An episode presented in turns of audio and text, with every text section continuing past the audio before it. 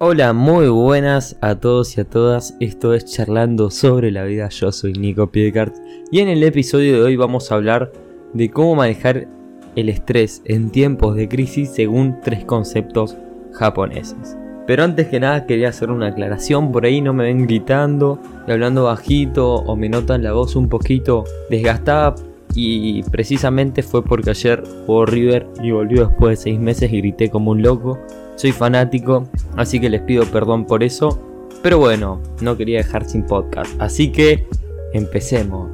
Manejar el estrés en tiempos de crisis es una necesidad para responder con éxito a una buena parte de las demandas actuales. Cambios, incertidumbres, nuevos desafíos, preocupaciones, miedos, son muchas las dinámicas personales y existenciales que se arremolinan a nuestro alrededor, colocándonos de pronto en situaciones nuevas que jamás hemos previsto o imaginado. Sin embargo, la filosofía japonesa esconde valiosas enseñanzas respecto a este tipo de contexto.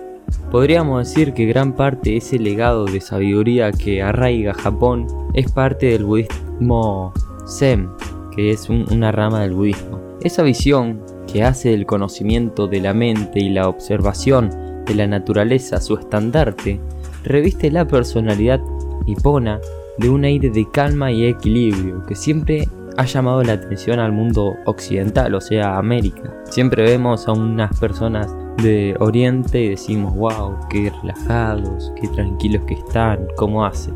Ahora bien, hay algo más que transciende ese legado filosófico de las escuelas Zen. Japón es un país que se define básicamente por su condición geográfica, esa que le da un carácter de país aislado, marcado por una fuerte organización social. Han pasado por numerosos y desafiantes periodos, incluida la Segunda Guerra Mundial y los posteriores bombardeos atómicos de Hiroshima y Nagasaki.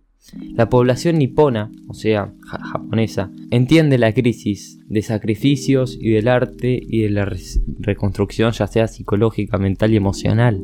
Imagínense, Segunda Guerra Mundial y dos bombas atómicas. Tanto es así que disponen de tres términos claves que configuran las herramientas básicas para afrontar su estrés cotidiano. Así que vamos a ver estos conceptos. Bueno, la mayoría hemos leído alguna vez eso de la palabra crisis en japonés, que está compuesta por dos caracteres que podrían traducirse como peligro o oportunidad. Si querés saber más de la crisis, puedes ir al podcast de la crisis que hablábamos de ella. Una crisis para el mundo oriental sería más bien una invitación a estar en alerta, a ser conscientes de que nos rodean amenazas y que es determinante estar preparados para detectarlas y afrontarlas, ellos mismos son, de hecho, todo un referente sobre cómo lidiar con la adversidad, y por ello es interesante profundizar en tres perspectivas filosóficas que suele aplicar el, Oriente ante estos mismos conceptos.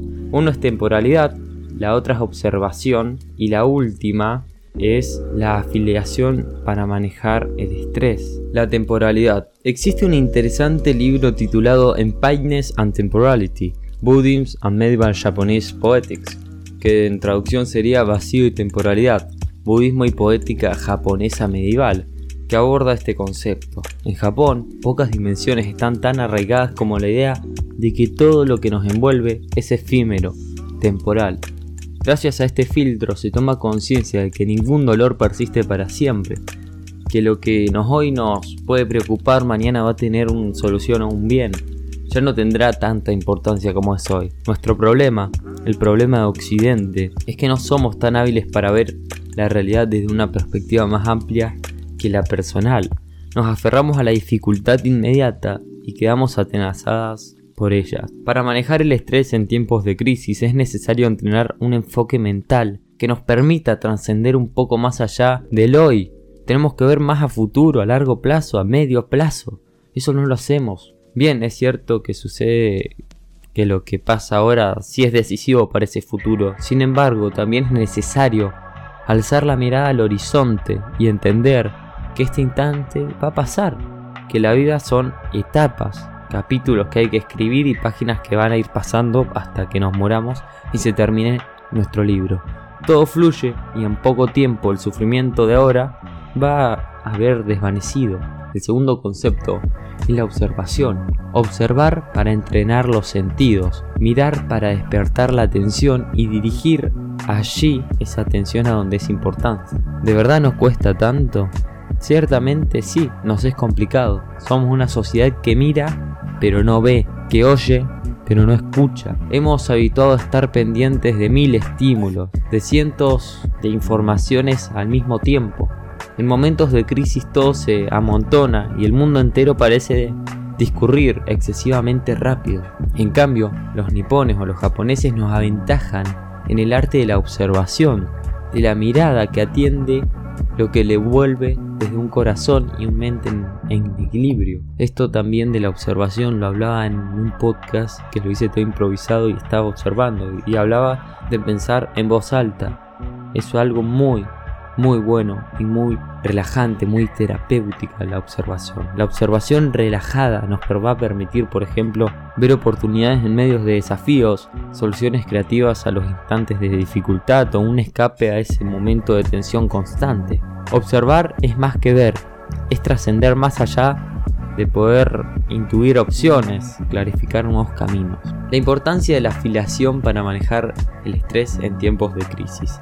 ¿A qué se refiere la cultura japonesa cuando habla de la afiliación en instantes complicados? Este término tiene que ver con la necesidad de apoyarnos los unos a los otros para manejar el estrés en tiempos de crisis. Es esencial poder contar con la familia, los amigos, con una comunidad. Esta perspectiva es íntimamente arraigada en Oriente. El sentido de unión es lo que ha hecho superar esas épocas difíciles que ya mencionábamos, como la Segunda Guerra Mundial, o después de las bombas atómicas. A día de hoy es trascendente no solo saber que tenemos la cercanía de los nuestros, saberlo, percibirlo y tenerlo de primera mano nos alivia malestares y reduce el sufrimiento. Sin embargo, también es clave que esa afiliación esté presente entre países, sin importar la distancia, sin importar las ideologías ni los antagonismos. Ahora más que nunca es momento de aliarse, de trabajar unidos hacia un propósito. Y esto hoy lo vemos con la pandemia. Más allá de las fronteras, todos están intentando buscar la solución a, esta, a este bicho, a este bichito que está jodiendo mucho. El estrés, el miedo y la angustia crece mucho cuando nos sentimos solos y atrapados. Seamos capaces de tender puentes y hacernos presentes en sentimientos, voluntades y actos para que ese malestar se desvanezca situando esperanzas en el mañana. Y haciendo un resumen, sé que es un poco corto el podcast, les quiero decir lo siguiente. Veamos desde una perspectiva más grande que nosotros. Sentémonos a observar con todos nuestros sentidos y concentrémonos en una cosa, como ya lo he dicho varias veces. Y en tiempos que la estemos pasando mal es muy importante conseguir apoyo. Muy importante. Estas tres cosas los japoneses lo saben muy bien. Son personas que observan.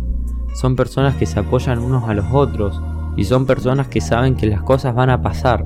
Que nada es para siempre. Ni siquiera nuestra propia vida, nuestra existencia, nuestro planeta y quién sabe si el universo. Hasta acá el podcast de hoy, espero que te haya gustado, puedes compartirlo, puedes tomarlo, yo solo repito esto porque es algo que hay que quedar claro y nos vemos en el próximo episodio. Chao.